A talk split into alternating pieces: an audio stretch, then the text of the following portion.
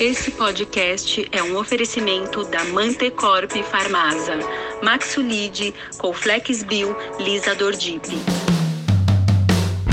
Olá, sejam todos bem-vindos à Rádio podcast oficial da Sociedade Brasileira de Ortopedia e Traumatologia. Hoje teremos mais um episódio do programa Doses de Atualização com o tema Lesão osteocondral do joelho. Eu sou o Dr. Ricardo Lira, de Recife, membro do Hospital Otávio de Freitas e ex-presidente da Regional das Botes. Irei conversar hoje com Fabiano Kupizik, que é doutor pela USP e é chefe do serviço de joelho do Hospital Universitário do Cajuru do Paraná. E também teremos a participação do Dr. Luiz Eduardo Tírico, que é membro do joelho do Hospital da USP e professor colaborador da Universidade de São Paulo. Então vamos lá, eu vou primeiro falar um caso para vocês e aí eu vou perguntando sobre o caso. Então, paciente do sexo masculino, 29 anos, com dor em joelho esquerdo há seis meses. Relata que toda vez que se exercita, o joelho fica um pouco edemaciado.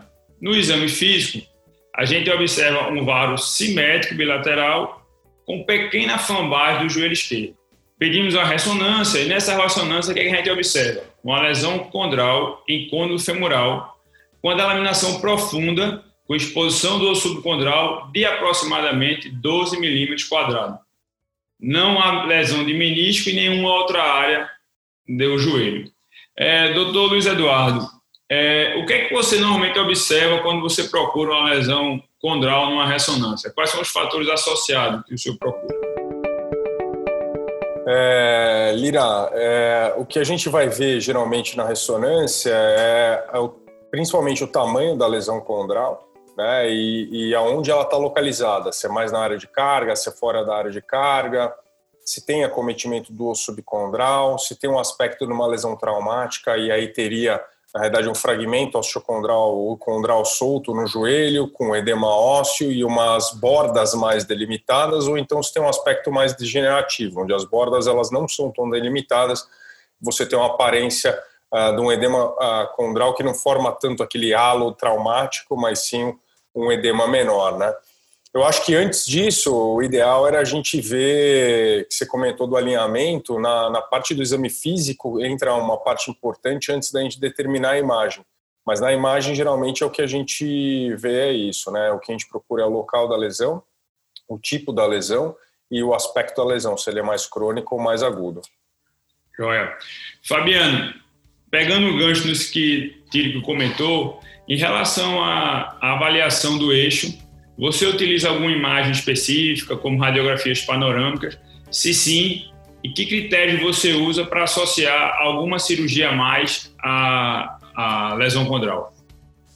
É, sem dúvida, Lira, o uso da radiografia panorâmica é fundamental nesses casos de, de lesões na parte dos côndilos femorais. Né? Acho que é uma lesão como essa que você comentou no côndilo femoral medial, como o Tírico também abordou bem, principalmente se for uma lesão em área de carga, a avaliação do eixo mecânico é, é crucial aí na determinação se a gente vai precisar associar ou não um realinhamento desse eixo, né, com, através da, por meio de uma osteotomia. Tá? Então, é, acho que é fundamental avaliar isso no exame físico que você é, mencionou esse, a, o eixo é, um varo com, uma, com um pouco de flambagem, eu acho que é, tem que chamar bem a atenção de quem está tratando a lesão condral nessa, nessa região. Em relação à panorâmica, você faria ela em pé, deitado? Tem alguma diferença para você isso? Importa, não importa? Rotação do membro? É, eu gosto uh, de fazer a panorâmica em, em, pé, eu acho que é assim que você consegue simular é, o, o, eixo. É, cuidado com a rotação é fundamental. É, muitas vezes a gente se defronta com exames é, mal executados, com rotação interna ou externa, então é importante você avaliar.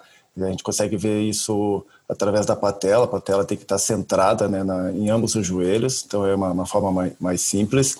É, cuidar com desvios posturais, que pode é, também causar inclinação, eventualmente o uso de, de blocos ou calços para alinhar os membros, tá? E eu também gosto de fazer radiografias com apoio monopodal. Acho que isso também é, mostra diminuição, eventuais diminuição de espaço, né? aquelas radiografias que são o perfil para avaliação de artrose, a gente pode usar também para lesões de cartilagem. Excelente. Vamos perguntar agora, Tiro, que a gente tem um paciente que ele tem uma lesão em côndilo medial e na panorâmica dele ele tem um, um eixo que corta em 30% do platô, sugerindo que ele tinha uma, uma, uma classificação tipo 2 de nós. Nesse paciente com a lesão profunda, exposição do subcondral de 12 milímetros e uma alteração em varo, como é que você conduziria esse caso agora? É, então, esse é um aspecto importante. A gente tem que sempre não só medir o, o, você falou que o VAR era simétrico, mas que tinha um trust, né? Então, a, a, a, presença mecânica do trust, na hora que você aumenta, está sugerindo que você tem essa sobrecarga. Então, a primeira questão que a gente começa a ver na lesão condral é por que, que ocasionou isso, né? O que ele tem de um lado e não tem do outro lado, né? E o que está levando a isso. Então, o trust é um fator que aumenta a sobrecarga biomecânica e muitas vezes no, no exame estático que você faz no bipodálico, no panorâmico bipodálico, você não vê essa abertura lateral. E aí o Fabiano frisou bem aí que talvez o monopodálico, nesses casos tem trust, talvez ajude um pouco a gente a ver um pouco a abertura ligamentar lateral e o quanto ele aumenta, mas a gente nunca vai conseguir simular um exame dinâmico, que é o que ele faz. Então, nesses casos com eixo aumentado e tem um varo provavelmente nos 30%, é um varo de mais de 3 graus, eu acho que o componente mecânico que tem em cima da lesão é o fator causal da lesão, porque senão o paciente teria a lesão do outro lado também, né? Então eu costumo falar para os pacientes que é o seguinte, na hora que eu vou conversar com ele, não adianta nada você ter um pneu que está comendo errado, porque a cambagem e a suspensão do carro estão tortas. Se você ficar trocando o pneu, você vai continuar comendo o pneu errado, né? O ideal é você ter que tratar ou alinhar o carro, mexer na cambagem, no alinhamento e tratar e trocar o pneu, porque se ficar trocando o pneu não vai adiantar nada. Então você tem que tratar o fator causal. Então nesses casos o realinhamento ele funciona bem e é importante. Então é, a gente vai fazer uma osteotomia, a gente vai tratar é, esse joelho. Ô Fabiano, para as pessoas que estão começando e não têm tanta habilidade como o senhor, como é que a gente poderia? Você indicaria primeiro fazer a lesão condral ou primeiro fazer a osteotomia? Claro que o ideal seria fazer os dois ao mesmo tempo. Se ele tivesse que escolher, qual faria? E segundo, que osteotomia você gosta de fazer para esses casos? Perfeito, Lira. Acho que o Tírico abordou bem aí a, a questão da, do realinhamento. É, não adianta realmente tratar a lesão condral se você tem um eixo desalinhado. Né? Eu acho que se for para para quem está iniciando optar em fazer é, em dois tempos o tratamento dessa lesão, primeiro faz o realinhamento. Primeiro você faz a osteotomia, corrige o eixo. É, aí tem diversas discussões é, para qual ponto levar, né? É, a gente não está tratando uma artrose, principalmente no paciente de 29 anos, é, estamos tratando uma lesão condral. Então, a minha opção seria uma osteotomia de abertura, é, como um primeiro tempo, se for fazer em um tempo, é, em dois tempos, desculpe, e levando esse eixo para neutro, no máximo para espinha lateral. Não passar disso, não, não tratar esse paciente ainda jovem com, pra, com val, exagerando na, na correção para muito valgo, não. Tá? Essa é a tendência. Tá? E aí, no segundo tempo, após consolidação da osteotomia, se, é, quando realizado em dois tempos, trataria essa lesão condral. Excelente, isso é um ponto importantíssimo, que a gente não está tratando de gonartrose nem de artrose, então a gente precisa fazer uma hipercorreção. Concorda com isso, Tírico? É, eu concordo com o Fabiano, e, eu, e, e esse é um, um, aspecto que é completamente diferente quando a gente aborda a lesão condral do que quando a gente aborda osteoartrite ou osteoartrose. Né? Osteoartrite você tende a, a hipercorrigir para aquele ponto clássico de Fujisal, que é no 62,5%. Em lesões condrais, eu costumo falar que depende do quanto você está tratando. Então, imagina que, nesse caso, seja uma lesão condral pura, onde o status meniscal está normal.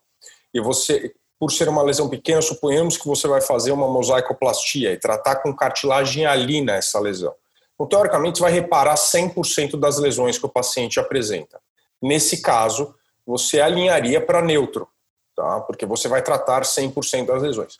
Agora, suponhamos que esse paciente tem uma perda de 50% do menisco medial associada à lesão condral. Você não vai tratar essa perda do menisco medial. Então, neste caso, você tenderia a alinhar um pouco mais para a lateral, levando para a espinha lateral, como o Fabiano falou. Aqui eu queria só fazer uma ressalva que é extremamente importante.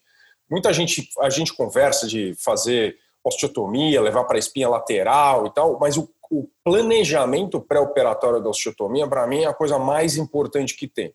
E a gente tem que parar com essa coisa que, que, que muitas vezes a gente lê e vai falando de orelhada, que um grau é igual a um milímetro na osteotomia. Isso vale para um joelho pequeno. Então, um grau é igual a um milímetro na regra de trigonometria quando você tem um joelho de 56 milímetros, uma tíbia proximal de 56 milímetros. Você tem que medir o tamanho da tíbia proximal para calcular a porcentagem a mais que você tem que ter na cunha medial. Então, por exemplo, numa tíbia aí que tenha 28 milímetros a mais do que 56, de 84, é 1,5 esse fator. Então, para cada grau é um, um milímetro e meio. E assim vai. Se a tíbia é maior, você vai ter uma cunha maior para corrigir o mesmo número de graus. Não plane... Muitas vezes é, é, é, o que a gente vê direto no consultório é isso, né? Você faz uma osteotomia, mas a osteotomia fica hipocorrigida. Pô, mas tinha 7 graus de vara, eu botei uma cunha de 7,5 e não corrigiu, não. Então, mas o cara tinha 2 metros de altura e a tíbia proximal dele tinha 90 milímetros. Então, essa cunha está subestimada. Isso a gente vê bastante, né? Então, é importante esse aspecto do planejamento pré-operatório. Para mim, é a coisa mais importante na osteotomia. Excelente. Bem só, Fabiano, vamos lá. E aí, agora a gente tem essa lesão condral que a gente vai tratar. Como é que você trataria essa lesão que, concordo contigo, que é uma lesão pequena, quais são os artifícios que você normalmente usa para tratar uma lesão condral, especificamente do côndilo medial, depois a gente vai falar um pouco de patela, tróclea, e a gente vai discorrendo.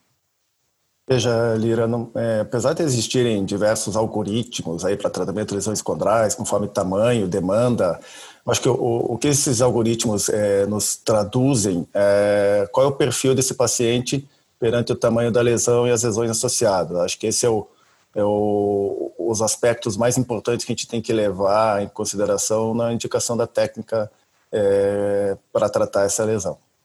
Então, é, a idade do paciente, que é importante, então, é, você comentou ainda paciente jovem. Paciente jovem, 30 é, anos. É, a demanda desse paciente, né? então, ele, ele tem, qual é a expectativa dele em termos esportivos, atividades ou não de impacto, se ele tem sobrepeso ou não, é, o perfil, até o perfil é, psicológico desse paciente, em, em entender essa, as razões e, e as, as, formas de tratamento, a necessidade do realinhamento é, do eixo. Então, acho que são é, todos esses aspectos, além do, do, tamanho da lesão e das lesões associadas que é, tanto você quanto o Tírico já abordaram bem aí é, nessa lesão. Então, numa lesão que realmente não é tão extensa, as possibilidades aí de, de tratamento, as microfraturas, ou mais atualmente a tendência que a gente faz são as nanofraturas, né, que são orifícios é, é, de um diâmetro menor e um pouco mais profundo, né, com a, a, o benefício né, de você não agredir tanto o osso subcondral. É, se for um paciente, isso num paciente mais de baixa demanda, se você tem um paciente mais alta demanda, a, a, não, você conseguiria fazer um transplante osteocondral com semelhante a uma, uma mosaicoplastia, mas com plug único pelo, pelo tamanho da lesão. E outras técnicas mais atuais que são técnicas aí de regeneração, não de substituição, que é a técnica com o uso de scaffolds ou membranas, né, associado então à, à nanofratura. Acho que essas seriam as, as opções para o tamanho da lesão que vai variar conforme uh, o perfil do paciente e também o que o, uh, o cirurgião vai, vai ter de arsenal na sua região. Ô, Tio, pegando o gancho do que o Fabiano falou, a gente, se essa lesão tivesse o dobro do tamanho, o quanto você lhe limita em relação aos plugs? Quantos plugs normalmente você aceita tirar? E a partir de quando você começa a pensar em fazer, em fazer uma membrana ao invés de fazer uma, um plug ósseo? Essa pergunta é muito boa, porque quando você vai ler na literatura, é, teoricamente em relação ao transplante oscondral autólogo, que é, que é o combinado com mosaicoplastia, a indicação teoricamente é até 2,5 a 3 centímetros quadrados. Mas o que eu costumo mostrar em aula e em bate-papo assim é o seguinte: 2,5 a 3 centímetros quadrados para quem? A Daiane dos Santos tem um tamanho de joelho completamente diferente do Shaquille O'Neal. Não, no Shaquille O'Neal, que é um cara de 2,16 metros de altura, você consegue tirar 10 plugs de 1 centímetro. sem machucar o joelho dele. Na Daiane dos Santos, talvez a gente consiga tirar um plug e meio, um plug ou dois, e olhe lá. Então, depende muito do tamanho relativo da lesão em relação ao tamanho do joelho. Tá? Mas se você for pegar em linhas gerais, dois plugs num paciente pequeno, de um centímetro, e três plugs num paciente um pouco maior, de um centímetro. Esse seria o meu limite entre fazer uh, um tratamento com transplante osteocondral autólogo ou uh, passar para uma membrana. Tá? E geralmente, quando a lesão está no limite, a gente sabe que na a ressonância magnética ela subestima a lesão. Então, geralmente, você tem uma lesão de 2 centímetros quadrados na ressonância magnética, na hora que você entra, a lesão tem 2,5, 3. Então, nessas lesões que estão no meio do caminho, eu geralmente entro na cirurgia com, os dois, com as duas técnicas disponíveis. Eu vou entrar com uma membrana e vou entrar com uma trifina para fazer a mosaico. E aí eu decido no intraoperatório, depois que eu desbridar a lesão e ver o tamanho da lesão, eu decido que, o que a gente vai fazer. Excelente. Então é importante isso, ressaltar que Infelizmente, a ressonância não consegue nos dar a dimensão exata do tamanho da lesão. E quando você se propõe a operar isso cirurgicamente, que você leve um arsenal maior, porque você pode ser pego de calças curtas. Muito bom. Fabiano, é, em relação à, à lesão condral, se a gente falar de uma lesão condral na patela, e com o que é que você o que é que você se preocupa em exame de radiografia, como a gente fez a panorâmica, o que é que você pensa que a pessoa tem que procurar numa lesão condral da patela, além da ressonância em si? Excelente, Lira. Eu acho que é um, é um, tema é muito comum as lesões condrais da patela, né? A gente trata diariamente no, no consultório. Felizmente a maioria não, é, não tem indicação cirúrgica, mas a avaliação ela deve ser completa, né? Não no exame físico, também o alinhamento, avaliar o, tre, o track, a excursão patelar, eventuais também desvios de, de eixo e nos exames complementares, a própria ressonância magnética, mas é, para avaliação da patela femoral, eu também gosto, até pela, pela facilidade que todo mundo tem, de fazer exame tomográfico e avaliar é, o protocolo de Lyon. Tá? A gente, eu uso como, como rotina, eu gosto de avaliar é, se tem medida TAGT aumentada. Né? A gente sabe que essa medida também pode ser feita na, na, na ressonância magnética. É, mas então, se, haver, se vai haver necessidade de fazer, por exemplo, algum tipo de realinhamento patelar, e se também essa paciente não tem a instabilidade patelar, onde a patela precise ser é, estabilizada, aí, geralmente com alguma técnica de reconstrução do ligamento patelo-femoral medial. E aí você trata, aí você tra pode tratar, é, logicamente, a lesão condral simultaneamente, né, desde que sintomática. Excelente. Pegando um gancho nisso, Tírico, é, você tem algum índice que você prefere para avaliar a altura patelar? Segundo, é, quando você vai pensar, você pensa mais em recolocar a patela ou torná-la com contato menor? Seria uma osteotomia de anteriorização dessa, dessa tuberosidade. Como é que você vê isso associado à lesão condral do, do da patela? Vamos lá. É, em casos de instabilidade patelar ou eventualmente em casos de lesão condral patelar isolada, é muito comum, a grande maioria dos casos de lesão condral patelar estão associados a instabilidades patelares. Pode ser uma instabilidade leve, que a paciente nunca luxou, mas tem um track patelar, como o Fabiano comentou, é, alterado, ou ela pode ter uma doença pura da cartilagem, ela tem geneticamente uma lesão ah, condral é, um colágeno diferente que faz uma lesão condropatelar e aí faz esportes, por exemplo, vôlei, saltador, basquete, levam uma sobrecarga do, da articulação femoropatelar e podem ter lesões sem ter instabilidade. O, o que eu meço geralmente é o Caton de Champs, tá? que classicamente ele é descrito na, na, na, radiografia, mas você pode fazer na tomografia também. A diferença é que na tomografia você tem que ter o grau de flexão do joelho em torno de 30 graus para você ter o Caton Champs e conseguir medir, porque se não tem não patelar, ele pode estar um pouco encurtado, com o joelho em extensão. Uh, e essa seria a minha mensuração padrão. O Caton Champs de 1 é normal, acima de 1.2 é uma patela alta, abaixo de 0.8 é uma patela baixa. É, em relação à anteriorização puramente, tem um trabalho do Fulkerson que mostra que nas lesões da faceta lateral ou do polo inferior da patela, o ato de só realizar a anteriorização da tuberosidade anterior da tíbia, você já diminui a pressão da faceta lateral e, da, e do polo inferior. E no trabalho do Fulkerson, 86% dos pacientes evoluíram bem só com, só com a anteriorização da tuberosidade anterior da tíbia, porque se você anteriorizar em torno de um centímetro, você diminui a, a pressão na fêmur patelar em torno de 50%. Entretanto, quando a lesão ela é mais central, pampatelar ou medial e superior, teoricamente só a anteriorização ela não vai te ajudar muito, os resultados foram piores, e aí sim você teria que associar um tratamento com uma, da lesão condral propriamente dita, eventualmente utilizando uma membrana, ou eventualmente utilizando algum tipo de reparo da lesão condral patelar. Excelente. Pensando nisso, Fabiano, você tem alguma escolha específica por ser patela, não usar o, o, o o, outro, porque você vai ter perfuração, tem que usar uma broca, usar mais membrana, ou você não, você lida mais com a lesão, com o tamanho da lesão, do que com a conformidade, porque a patela a gente sabe que ela, tem, ela é diferente a conformação, então é. muitas vezes o plug não se adapta direito. Como é que você veria isso? É, eu acho que só é, finalizando e acrescentando ao que o Tírico falou, né? Então, para tratar a patela, essencialmente seria ou tratar instabilidade com ou sem lesão condral, ou você vai tratar o paciente que não tem estabilidade, ele tem a, a lesão condral patelar com seus respectivos desvios de, de, de excursão de trekking patelar. Né? Acho que é, é importante a gente deixar frisando isso. É, veja, é, Lira, a maioria das, das lesões de condrais na patela, pelo menos que eu trato, elas são lesões grandes, são extensas. Aquele paciente que já é, extinguiu todas as, as, tentativas de tratamento conservador, com fisioterapia, com viscosuplementação.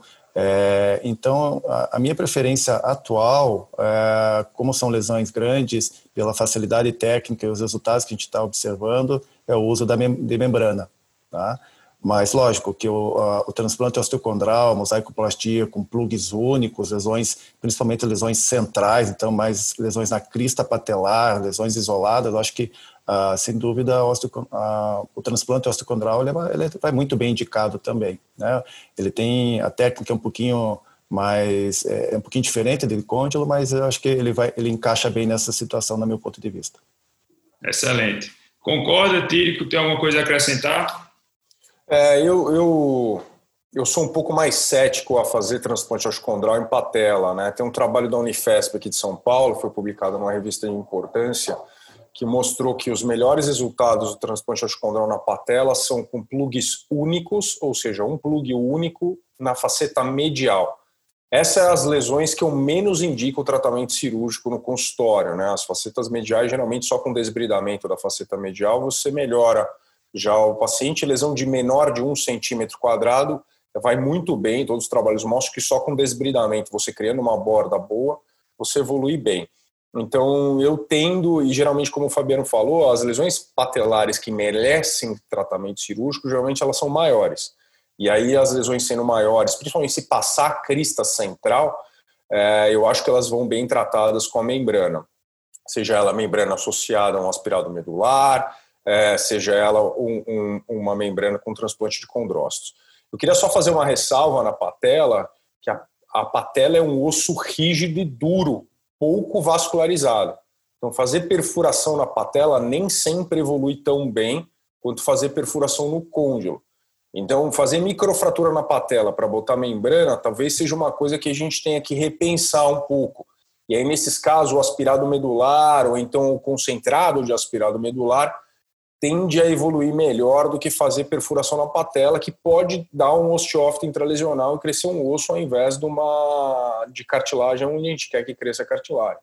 Então essa é só uma ressalva que eu fico, eu não gosto de perfurar a patela, eu não faço perfuração na patela quando eu uso membrana, eu faço aspirado medular, principalmente na patela. Nos outros lugares eu acho que não tem problema, na troca é um côndilo, mas na patela, a patela é um osso duro que sangra pouco, tá? Então essa ressalva é extremamente importante.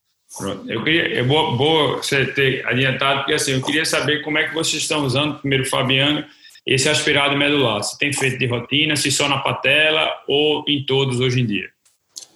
Então, Lira, a gente, é, conforme a gente vai entendendo, aperfeiçoando as técnicas, né, a gente começa é, é, baseado, baseado, que nem o Tírico falou é, também em outros estudos, a, a associar né, algum meio adjuvante para melhorar nosso reparo condral. Então, eu não usava de rotina, agora eu estou começando a usar com, com maior frequência. É, quando a lesão é pequena, muitas vezes eu tiro do próprio intercôndilo, tá? Eu acho que é, você agride menos, você precisa ir para a crista é, na região é, ilíaca, tá? então uma agressão a menos.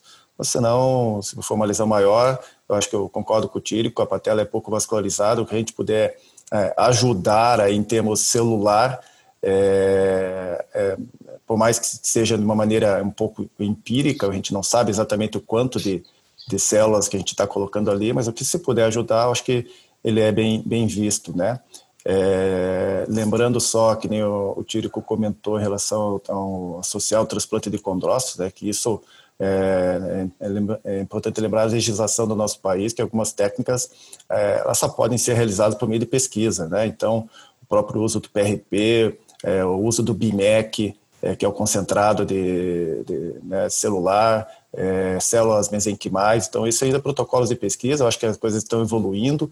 Ah, a gente espera que no futuro próximo aí uma, uma parcela maior da população e de cirurgiões podem usar esses métodos adjuvantes. Ok. Só perguntando rapidinho, como é que você vê a radiofrequência na lesão condral, hein, doutor Tico? É, boa pergunta. É, antigamente eu usava bastante, hoje talvez eu use radiofrequência em menos de 1% das cirurgias que eu faço.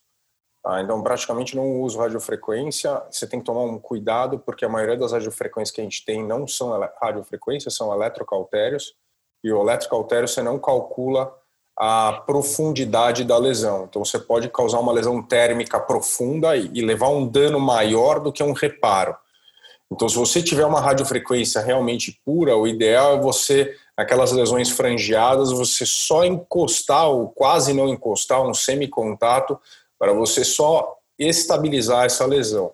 Mas, sinceramente, eu acho que o desbridamento com o shaver ele faz uma função muito semelhante é, e eu, eu não vejo muita indicação de fazer hoje tratamento de lesão condral com radiofrequência, principalmente pela diversidade das, dos eletrocautérios de radiofrequência que a gente tem no mercado, de você não saber a profundidade nem a potência de cada radiofrequência e do quanto isso vai penetrar que eu posso sair com uma lesão pior do que uma lesão, um tratamento da lesão propriamente dita. Concorda, Fabiano? Concordo, Lira. Também a gente pegou uma fase uns anos atrás aí que era todo mundo usava radiofrequência, né? Eu acho que é, hoje é extremamente, é, se for usar, né, a recomendação aos nossos colegas aí de usar de maneira muito, muito cautelosa, da mesma forma que o shave. Né? Eu hoje também uso muito menos, é, eventualmente aquela lesão está fazendo uma cirurgia para ligamento cruzado alguma, ou mesmo para um reparo meniscal, você se defronta com uma lesão é, ainda mais superficial, então é, uso de maneira muito, muito cautelosa e cada vez menos. Tírico, é, falando um pouquinho aí sobre o transplante a fresco, fala um pouquinho da sua experiência e da perspectiva desse transplante nos tratamentos, que para mim vai ser uma grande solução. É, boa pergunta. A gente tem feito isso desde 2012, desde o primeiro caso que fez, então tem oito anos agora, é, com excelentes resultados, é, principalmente para côndilo femoral, para lesões grandes, planalto, côndilos inteiros, para lesões de tróclea e eventualmente para uma outra lesão de patela focal, ou então como técnica de salvamento para lesão total da patela uh, os melhores indicações, melhores resultados parados na literatura para côndilo e eventualmente lesões grandes e tróclea, tá? E lesões mais traumáticas do que lesões degenerativas. A gente então há um pouco de cuidado para a expansão disso para osteoartrite. Ao meu ver, osteoartrite, se o paciente tiver idade, o tratamento ele é feito com artroplastia e não com transplante osteocondral, principalmente a lesão é bipolar, porque a doença está na articulação e tende a evoluir ao longo do tempo e, e você não ter um bom prognóstico. Os trabalhos mostram em torno de 35% de bom resultado em 10 anos, quando uma lesão condral traumática tem 90% de bom resultado em 10 anos. Então, é uma diferença muito grande de acordo com o diagnóstico. O que a gente tem hoje no Brasil é uma limitação de doador.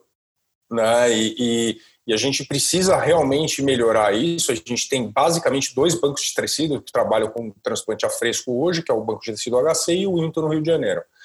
E tem uma limitação grande de doador. A gente precisa de mais doadores, precisamos incentivar a população, ou eventualmente ter até equipes de captação satélite, por exemplo, em Recife. Em Curitiba tinha um banco grande, foi fechado e agora está em vias de é, regulamentação de novo para abrir. Porque a gente precisa de equipes satélites para captar. Uma vez que a gente tem captação de enxertos, a gente consegue fornecer enxertos. Nós não precisamos ter bancos de tecido no Brasil inteiro. Nos Estados Unidos, são quatro bancos de tecido só para os Estados Unidos inteiro. E, então, a gente tem que ter equipes de captação satélite para levar mais enxertos para a gente e a gente poder oferecer mais enxertos. Então, a grande limitação hoje é o número de enxertos disponíveis. Sem sombra de dúvidas nenhuma, é uma técnica fantástica que te dá cartilagem alina estruturada num tempo único. Então, imagina só você se tivesse uma lesão grande num côndilo, tivesse disponível um, um, um a fresco, a minha preferência inicial não era fazer membrana, é fazer um transplante a fresco. O problema hoje é disponibilidade. Simplesmente é isso. Né? A gente tem que trabalhar, continuar trabalhando com a Sociedade Brasileira de Ortopedia e, a sub, e as sociedades de subespecialidade para tentar é, é, intervir nisso e aumentar o número de captações. Ok, excelente. Fabiano, me fala um pouquinho da tua rotina de pós-operatório do doente se tu diferencia se é patela, se é côndilo, e é tu dá carga, que a gente já está com o tempo bem apertadinho. Tá. Bom, excelente, Lira. Eu acho que uh, eu gosto de diferenciar uh, a reabilitação entre articulação patelofemoral e articulação tibiofemoral. Uh, então, na, quando as lesões são no côndilo femoral, é, eu, quando eu comecei a tratar as lesões de cartilagem, eu era um pouquinho mais receoso em relação à carga, mas hoje eu já é, começa a soltar a carga, obviamente, de maneira gradual, é, apoio de toque. É, eu não imobilizo, eu deixo livre o paciente, é, já encaminho a, a fisioterapia para o ganho é, gradual e, e sem é, pressa também, mas já vou fazendo o ganho da passivo da, da ADM e já mantendo o trofismo do paciente. É, uso o apoio parcial de muletas ao redor de seis semanas nesses pacientes. Quando é patelofemoral, eu praticamente gosto de eh, deixar imobilizado, eh, então o paciente com brace eh, nas primeiros eh, 15 dias, é, mas eu também ia, e, e, dou carga, também com, com as muletas, apoio parcial, uso também por seis semanas. É, mas eu também já encaminho esse paciente para reabilitação, para uma, uma ADM passiva.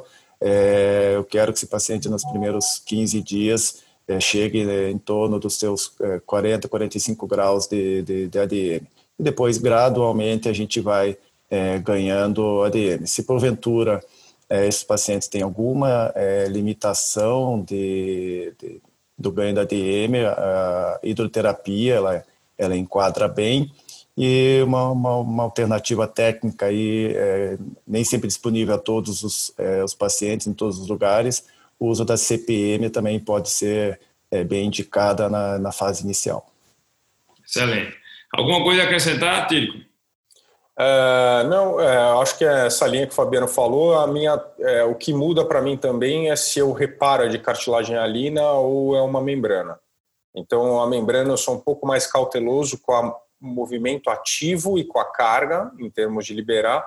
E, por exemplo, se eu tenho um transplante autólogo ou um transplante a fresco, que tem cartilagem alina, a minha permissividade para liberar a carga é maior. Então, eu libero carga, libero movimento ativo antes, tá? porque a chance de você machucar o tecido é bem menor. É só essa ressalva. Excelente. E como é que vocês fazem no pós-operatório em relação à ressonância? Vocês usam de rotina, só quando o paciente tem sintomas? Existe, ah, depois de um ano, que a gente tá, sabe muitas vezes, o pobre plug, a, a, membrana, você fica com aquela imagem que você, será que deu certo, será que não deu? Vocês têm alguma dica para o pessoal em relação a isso? Em linhas gerais, teoricamente, se o paciente está evoluindo bem, está tudo bem. Tá? Então, assim, é mais a gente pede mais a ressonância para a gente do que para o paciente, para saber o nosso reparo, né? Porque assim, o paciente está evoluindo bem, está tudo bem. Você não vai intervir neles e o cara está bem. Então, assim, a gente pede mais para a gente do que para ele. Eu, eu, geralmente, quando faço membrana, eu peço com três meses, seis meses, um ano para ver um aumento do regenerado, teoricamente baseado nisso na liberação de carga e de retorno ao esporte. A gente sabe que o regenerado numa membrana ela vai crescendo ao longo do tempo, até dois, até cinco anos ela aumenta estrutura. Ah, esse crescimento ele se dá em torno, nos primeiros seis meses, em torno de 50%, depois 12 meses você tem uns 80%, 90% regenerado, e ele vai estruturando ao longo do tempo. Então, nesses casos, são bons. O transplante a fresco eu acabo pedindo, porque é meu protocolo aqui, eu acabo pedindo a análise da imagem. Mas você não precisaria, apenas com uma radiografia você vê se o plug está íntegro, se tem integração do plug ou não, é, do planalto, ou se fizer um transplante grande, você vê essa integração na radiografia simples, tá? Então, não necessariamente você precisa pedir, eu acho que isso é uma coisa que a gente pede muito mais para a gente do que para o próprio paciente. Tá? E aí, Fabiano? É, Lira. Então, Lira, é, acho que o Tírico comentou bem. É, eu só não peço com, com três meses, principalmente quando faz membrana. É, penso um pouquinho, quando no começo, quando a primeiros casos, a gente ficava até curioso, como você falou, o paciente estava bem, mas queria ver como é que estava, né? Então, é, hoje eu peço, e, e, é muito ainda recente, o tecido ainda é muito imaturo na ressonância magnética, se vê edema ósseo, então acho que gera um fator de confusão para o médico e para o próprio paciente, porque ele vai acabar lendo, vendo o exame, lendo o laudo, vai ver que tem lesão lá. Então, acho que é um fator que não, não ajuda muito na interpretação se o paciente está evoluindo bem clinicamente. Então, eu acabo é, também com uma rotina e protocolo, peço com seis meses, um ano e depois anualmente, né? A gente já tem uma experiência de alguns anos no tratamento né, né desse tipo de lesão com o uso de membranas, e o que a gente observa é um, uma, realmente uma evolução, um amadurecimento gradual é, na, na imagem. Né? E uma coisa que às vezes pode gerar uma dúvida, ainda uma discussão grande, é, muitos pacientes mesmo, depois de dois, três, quatro anos, é, ficam com um resquício de edema ósseo é, no reparo. Né? Você vê, você consegue observar muito bem a cartilagem, é, mas ainda tem um resquício de edema ósseo e o paciente está assintomático. Né? Então é algo ainda para a gente entender um pouco mais e lembrar da importância do osso subcondral né, né, né como parte do tratamento das lesões de cartilagem. Excelente. Queria agradecer essa conversa tão legal com vocês, Fabiano, com o e dizer cuidado ao pessoal novo que começou a fazer lesão condral com essa ressonância, que é muito mais para nós do que provavelmente para o paciente. Alguma consideração final, Tírico? Não, eu acho que foi um bate-papo super legal aqui. Eu acho que a gente abordou os principais temas e esse é um assunto vasto e extenso que merece discussões e talvez a gente fique um dia inteiro discutindo aqui. Mas acho que você abordou todos os temas aqui, Lira. É um prazer estar com você com o Fabiano aqui, grandes amigos de longa data. E, e parabéns a SBOT pela iniciativa. Um grande abraço. Fabiano? Eu também, Lira. É, acho que o Tiro abordou bem. Agradeço a participação, a sua moderação, Tírico, Lira e grandes amigos aí do, já de alguns anos, a gente participa de muitas coisas juntos e é um prazer é, é, contribuir com a nossa sociedade, com a SBOT, agradeço, agradeço também o convite. Eu acho que é, é, realmente falar de lesão de cartilagem tem cursos, congressos de dois, três dias só sobre isso, né? Então, eu acho que é, a gente conseguiu de uma maneira é, bem informal e, e objetiva, passar um pouco da nossa opinião com os conhecimentos atuais aí que a gente é, tem visto a evolução da, da, do tratamento da lesão da cartilagem, mas ainda, a gente sempre fala, gente tem uma, é uma, uma, operação, verdadeira operação tapa-buraco, né, que é o que a gente quer. Né? A gente ainda tem melhores formas de tratar, as coisas estão evoluindo, tratar esse, esses buracos de cartilagem é, no, é, a gente está no caminho, acho que estamos na estrada, já andamos bastante, mas ainda o caminho é longo. Obrigado a todos e até uma próxima. Bem, eu que queria agradecer, é um prazer estar com vocês, exato, amigos de muito tempo. Queria agradecer a SBOT pelo convite e deixar pessoas próximas conversarem para ficar bem mais à vontade. Você acabou de ouvir mais um episódio da Rádio SBOT um podcast oficial da Sociedade Brasileira de Ortopedia e Traumatologia. Um grande abraço a todos.